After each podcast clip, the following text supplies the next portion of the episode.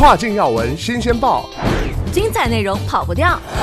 这里有最新最快的跨境资讯，这里有最优最全的跨境热点。雨果电台跨境快报就是这么快。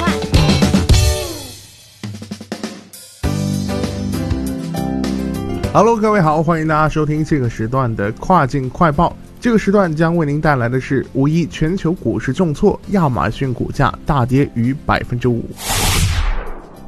五一节期间，全球股市重挫，港股恒生指数周一下跌逾一千点，美股道指继上周五大涨百分之二点五五后，周一大幅低开后收盘小涨百分之零点一一。富时 A 五十七指在假期中亦跌近百分之四。据券商中国报道，全球股市杀跌很大程度上跟特朗普有关。特朗普把病毒来源甩锅给了中国，还把病毒防治的锅甩给了福奇。更为重要的是，特朗普还打起了供应链和关税的主意，同时他还计划给政府退休基金投资设置障碍，这可能会严重影响到疫情过后的全球经济恢复。周五美股盘前。普标五百指数期货跌百分之二点零四，个股盘前大面积下跌。吉利德科学跌百分之四点一七，第一季度净利润不及市场预期。波音跌百分之二点八五，此前宣布将分七个阶段发行二百五十亿美元的债券。特斯拉跌百分之五，此前下调中国制造 Model 三标准续航升级版的基础售价。亚马逊跌超百分之五。市场分析，新冠疫情在全球爆发以来，特朗普对中国的态度在过去的三个月发生了很大的变化。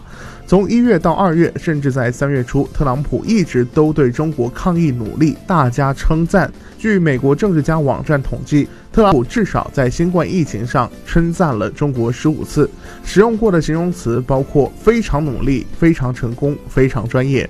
但如今他的态度突然转变，释放出预期，将就新冠疫情采取一些报复行动。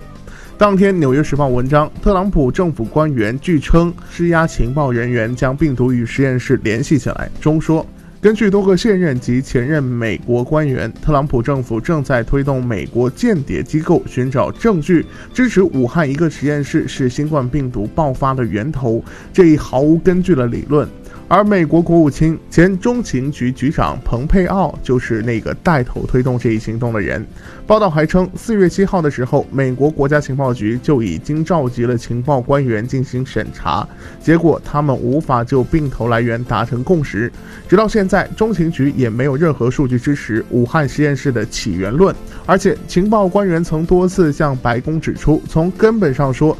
确定疫情爆发的根源是一个科学问题，不能轻易用间谍的手段来解决。然而，就在特朗普总统威胁或通过加征关税等措施对中国展开报复后，美国股市大幅下跌，美国三大股指集体收跌，跌幅均超百分之二。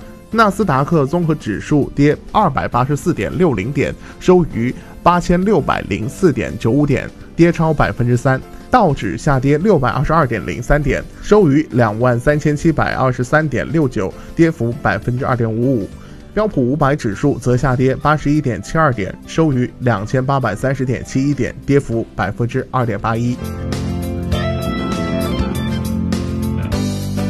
好的，以上就是这个时段雨果电台为您带来最新一期的跨境快报。想了解更多跨境电商资讯，也欢迎您持续关注到雨果网。我是大熊，我们下个时段见，拜拜。